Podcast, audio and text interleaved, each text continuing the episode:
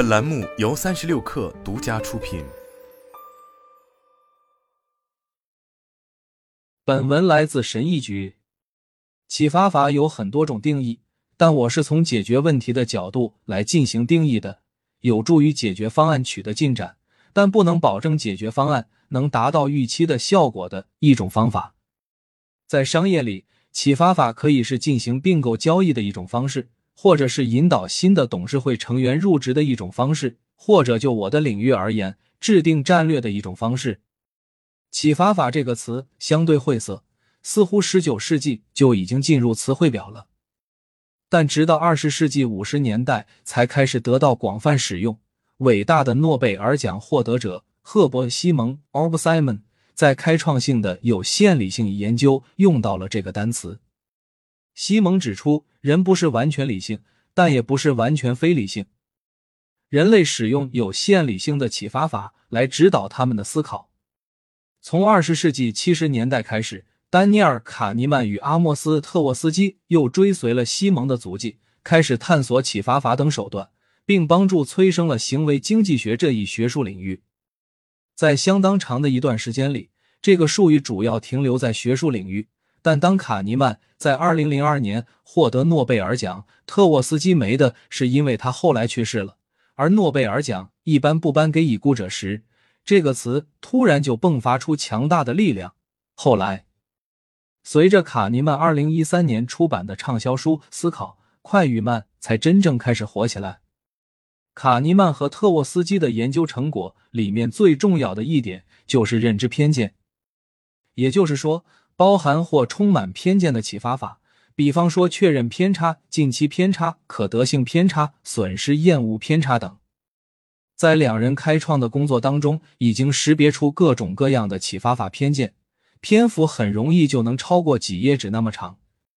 我跟卡尼曼和特沃斯基没有任何争执，事实上，我觉得他们的工作非常有价值。不过，我更偏爱格尔的吉格伦泽对启发法的研究。他最出名的一本书是《直觉思维》，他的研究焦点不是把启发法看作充满偏见。而是把启发法视为有用的捷径，比方说识别启发法。如果要你在了解的知识和不了解的知识之间做选择的话，那么选择前者是个不错的主意。这是个完美想法吗？不，但这要比抛硬币好一些。我对启发法的看法，我对启发法用了一个不一样的视角，也就是时间的视角。我把启发法看作是我们经历的一个暂时阶段，有适合我们会长时间处在启发法阶段，而有时候我们只是路过罢了。上面那幅图是我在二零零三年给设计师听众做的一场演讲准备的，那是为了给介绍设计师是做什么的提供一些背景信息。我认为我们所知道的世界上的一切都要经历一系列的发展过程，事物一开始就是一个谜。其特点是我们不知道该如何去思考所讨论的东西。想想曾几何时，不管是岩石还是雪花，我们还弄不清楚为什么大多数物体最后都会掉落到地上。有些物体落得很慢，比如羽毛，但鸟类却不会。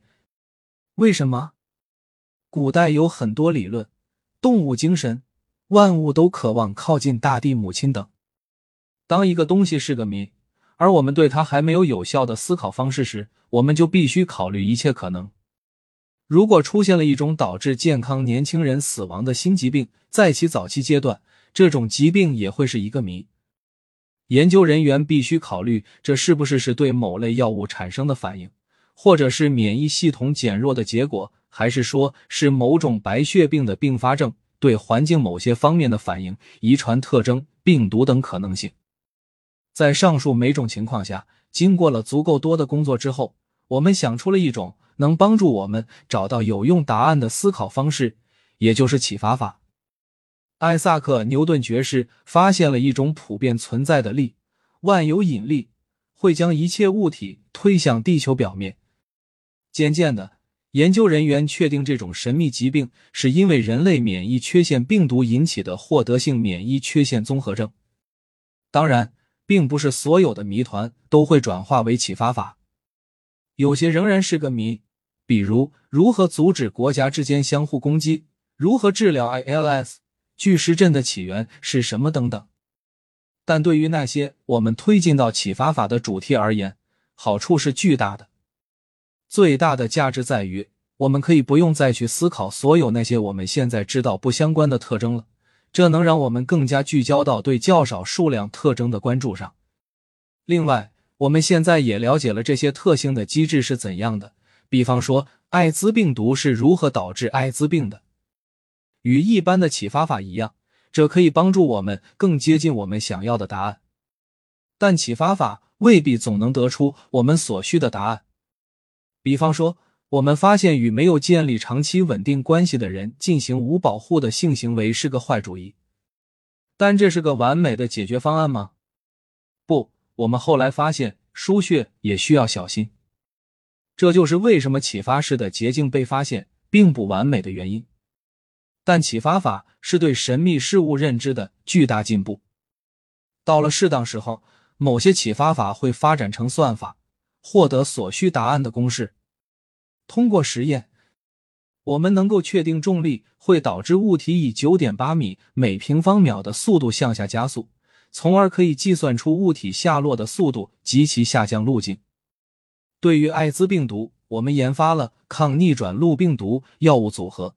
可以可靠的防止艾滋病毒转变为艾滋病。大概从七十年前开始，这个知识漏斗又加入了第四个阶段。这是因为随着数字计算的出现，当知识推进到算法阶段时，就可以被编成代码，而计算机可以完美、快速且廉价的执行算法。比方说，霍尼韦尔想出了如何利用重力算法来开发出让自动驾驶飞机安全着陆的软件。二零零九年时，我出版了一本关于知识漏斗的书，名字叫做《商业设计》。别人给我的建议是示意图还是保留为三步，因为大家喜欢带数字三的东西，而且转成了垂直向，这样跟漏斗的比喻更贴切。所以书里面看起来大概这样的。我一直都在琢磨这样的简化是好是坏。但这本书已经成为设计思维领域被引用次数第二多的出版物，这让我感到很高兴。对战略的影响，我对启发式的思考就像对青少年的看法一样，启发法没有好坏之分，这只是要经历的一个必要阶段。在商业当中，相对于在神秘的情况下运营，大家更喜欢用启发式来指导运营。破解神秘往往代价高昂，因为你甚至都不清楚要注意什么。这就是为什么那么多对神秘的探索是在大学以及政府研究实验室等非营利机构中进行的原因。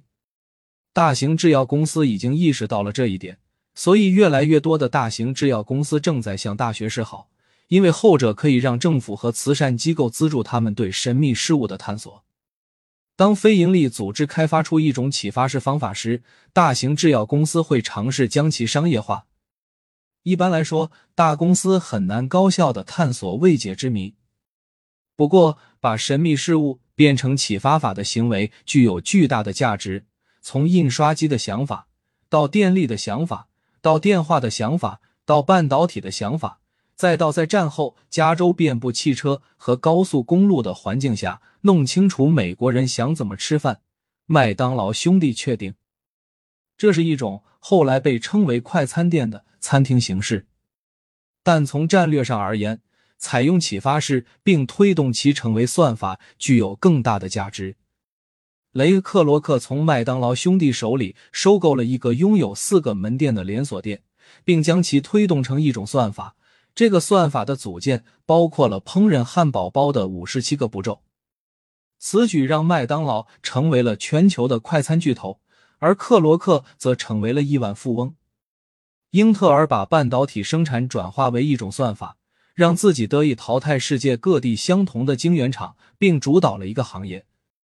但现代经济最大的商业现象是这个：推动启发法成为算法，以便可以对算法进行编码。然后进行大规模的扩展。丹布里克曼认识到，虽然当时的电子表格被视为一种启发法，其中的每一个单元格都是手工制作的，但实际上这主要是一组算法。他认识到算法就可以编码，于是就诞生了 VisiCalc，而这导致了每一台智能设备上都有一个电子表格应用。在这种情况下，受益最大的是比尔盖茨，而不是布里克曼。这种情况经常发生。对于拉里·佩奇和谢尔盖·布林来说，情况就不是这样了。他们把 Web 搜索变成了一种算法，然后将其转换为代码，并让自己成为全世界最富有的两个人。而马克·扎克伯格则将社交网络变成了他可以编码的算法，诸如此类。知识漏斗解释了很多关于现代经济的内容。如果你可以推动启发式算法变成代码，那么你就有机会将其发展壮大。为什么说软件不是传统意义上的行业，如零售业、特种化学品或汽车零部件等？原因就在于此。相反，软件是知识的目的地，所有的知识都在朝着软件的方向发展。有很多知识被困在神秘阶段，而另一些则被困在启发式阶段。但很多知识正在穿越算法阶段，然后就会有人弄清楚如何对其进行编码。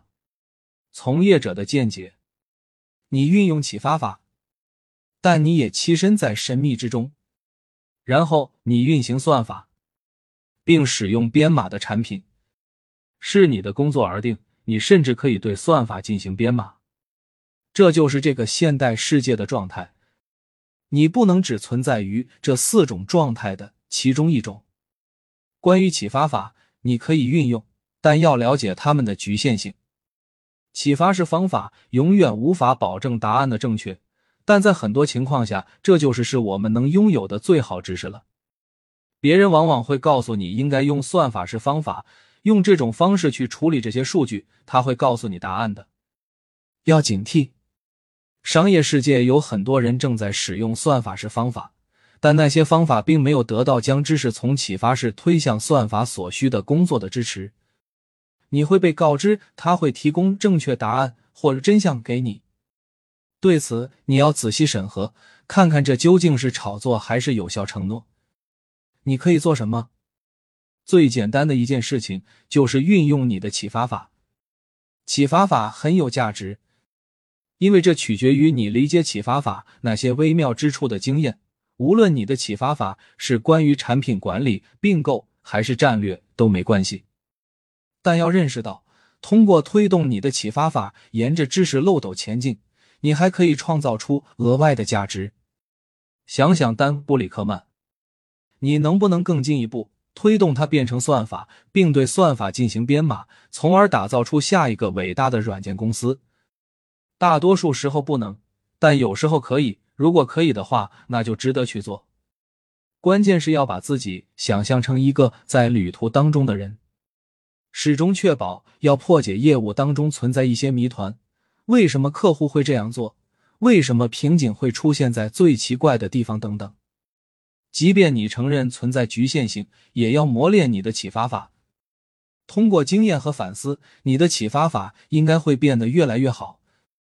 同时，寻找机会，将你的启发式方法分解出来，推动其变成算法，然后用它们编写代码。这样，你就可以利用知识漏斗，让你和全世界受益。